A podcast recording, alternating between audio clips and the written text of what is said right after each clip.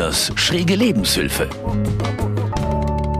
Heute mit der Folge Partnerarbeit elegant misslingen lassen.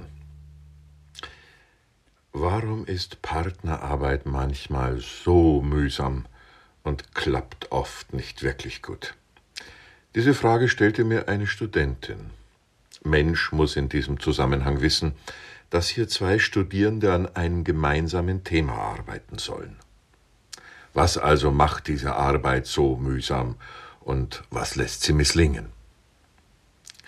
Wie gelingt es, dass allein bei der Nennung des Themas eine Mischung aus Adrenalin, Cortisol und anderen hormonellen Zutaten freigesetzt wird, die einen intensiven Fluchtreflex auslösen, eine Erstarrung oder einen sich unaufhaltsam entwickelnden emotionalen Tsunami aus Ärger und Frust. Wir beginnen mit der Entwicklung der nötigen inneren Haltung als Voraussetzung für mühsame bis misslingende Partnerarbeit. Punkt 1. Der oder die andere, der oder die so anders ist – oder warum nicht alle so sind wie ich. Grundsätzlich gilt ja aus allgemeiner Lebenserfahrung, andere Menschen können durchaus schwierig sein, und je anders sie sind und je näher sie uns mit diesem Anderssein kommen, desto schwieriger können sie werden. So ist das zumindest gerne mal im eigenen Empfinden. Und außer mir, und das ist ja das Bestürzende, sind ja alle anders und manche sogar ganz anders. Die Hölle, das sind die anderen, so sagte Jean-Paul Sartre, der große Existenzialist. Und vielleicht hat er auch an einer Fakultät studiert, an der es Partnerarbeit gab, um zu dieser schmerzhaften Erkenntnis zu kommen. Vielleicht ist er durch diese Erfahrung erst zum Existenzialisten geworden, ungefragt geworfen sein in Partnerarbeit. Für misslingende Partnerarbeit ist Punkt zwei außerordentlich wichtig. Der andere Teil ist einfach nicht okay und ich habe keine Wahl. Normalerweise sucht Mann oder Frau sich seinen Partner oder Partnerin ganz frei aus der großen, weiten Welt. Und ganz freiwillig. Was zwar öfter zum gleichen Ergebnis, sprich zu höllenartigen Zuständen führen kann, aber da lässt sich niemand dafür verantwortlich machen, außer der andere Teil natürlich.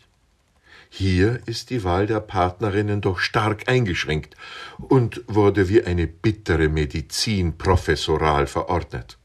Die Welt ist ungerecht, und das kann Mensch den Partner spüren lassen. Das ist so ähnlich wie im Beruf. Da bekommt man auch einen Vorgesetzten vorgesetzt, ob einem das passt oder nicht. Und man kennt sich und die Narrative über den oder die, mit dem oder der man schon im vorherigen Semester so gelitten oder sich so geärgert hat, weil kein Selbstbewusstsein, zu wenig Selbstbewusstsein, zu viel Selbstbewusstsein oder ganz böse nur scheinbares Selbstbewusstsein hat von den eigenartigen Eigenheiten einmal ganz abgesehen.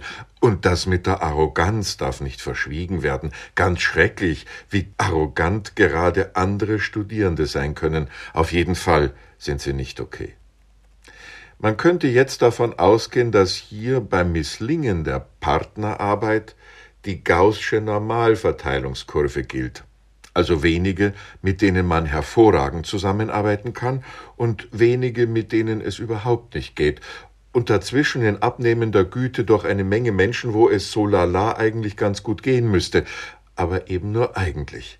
Denn es scheint, als ob aufgrund der schieren Masse von anderen eine Raumverzerrung die Folge ist, die die Normalverteilungskurve so weit nach rechts drückt, dass es nur und ausschließlich Menschen gibt, mit denen es nur unter Qualen und Leiden möglich ist, wenn überhaupt, zusammenzuarbeiten. Und da der einzige Mensch, der wirklich okay ist, ich selbst bin, aber eben nur einmal vorkomme, wie schade übrigens, ist eh von Anfang an alles verkackt. Punkt 3 für misslingende Partnerarbeit. Ich bin nur ein Teil. Und das allein ist schon eine Kränkung. Das Geheimnis für das Misslingen von Partnerarbeit, das wirklich Schreckliche, liegt im Wort Partner verborgen. Partner, da steckt das Wort Teil drin. Der Part. Und das eben mit der Konsequenz, ich bin nur ein Teil und der andere ist auch ein Teil und aus diesen Teilen soll etwas Neues werden. Diese geradezu narzisstische Kränkung kann Partnerarbeit nur als krude Anfrage verstehen, auf die es nur eine Antwort geben kann. Never, niente, niemals. Also statt eins plus eins wird mehr als zwei, nämlich etwas Drittes, Neues, Kluges, Intelligentes, was die beiden entwickeln, sondern es genügt vollständig, wenn ich die Eins bin und der oder die andere die Null, und dann kommt eben eins raus, also meins. Außerdem meine Vorstellung von Kompetenz und Kenntnis und wie man die Sache anpackt, meine Vorstellung von Schönheit, Ästhetik und des vernünftigen Weges, der hier zu gehen ist. Also kurz gesagt, hier gibt's nur einen Maßstab, und das ist meiner. Ja, als Ausführender oder Ausführende meiner Ideen oder Vorschläge, dafür lasse ich mir ja den anderen Teil von Partnerarbeit eingehen, so als Wasserträgerin oder Wasserträger. Aber ansonsten ist das kein wirklicher Weg. Punkt 4 der hilfreichen Elemente einer misslingenden Partnerarbeit ein klares Feindbild. Um von dieser Einmaligkeit und nicht direkt von der eigenen Genialität zu sprechen und dieser den nötigen Ausdruck und Nachdruck zu verleihen, ist es höchst sinnvoll, Kommilitonen, Kommilitoninnen, Freunde, Freundinnen, Familie zu aktivieren, die als Rückendeckung verstärkende, argumentative Formulierungen erfinden, um dann zu gegebener Zeit auf den anderen Teil, der eben kein Teil ist, abgeschossen zu werden. Ein klares Feindbild stabilisiert, gibt Halt und Struktur im anstrengenden Studierendenleben. Außerdem kann das Scheitern oder die nicht optimale Note mit Leichtigkeit auf eben jenen oder jene geschoben werden, die da der Teil ist. Ich hätte ja, aber. Und zweitens, ich lasse mich doch nicht durch irgendjemanden in Frage stellen. Durch das, was der oder die da vorschlägt. Wo kämen wir denn dahin? Den anderen würdigen in seiner Einzigartigkeit, das ist doch hier im besten Fall eigenartig. Der Einzige, die Einzige, die hier Würdigung und Aufmerksamkeit erhalten sollte, gerade auch im Leiden am anderen, das sollte ich sein. Wie viele Tränen wurden an Küchentischen in WGs schon vergossen, Frust- oder Wutanfälle praktiziert, ob impertinenter, inkompetenter, ignoranter PartnerInnen. Wie viel Aperol Spritz oder beruhigende Hopfenblütentees mussten für die Herstellung inneren Gleichgewichts mit gleichzeitig dabei proportional instabil werdendem äußerem Gleichgewicht herhalten. Und Mann oder Frau muss ja dann auch noch bei diesen hochdifferenten Vorstellungen irgendwie auch noch freundlich sein, weil es ja doch nicht ohne eben diesen anderen Teil geht. Sie sind und bleiben ein Teil des Problems.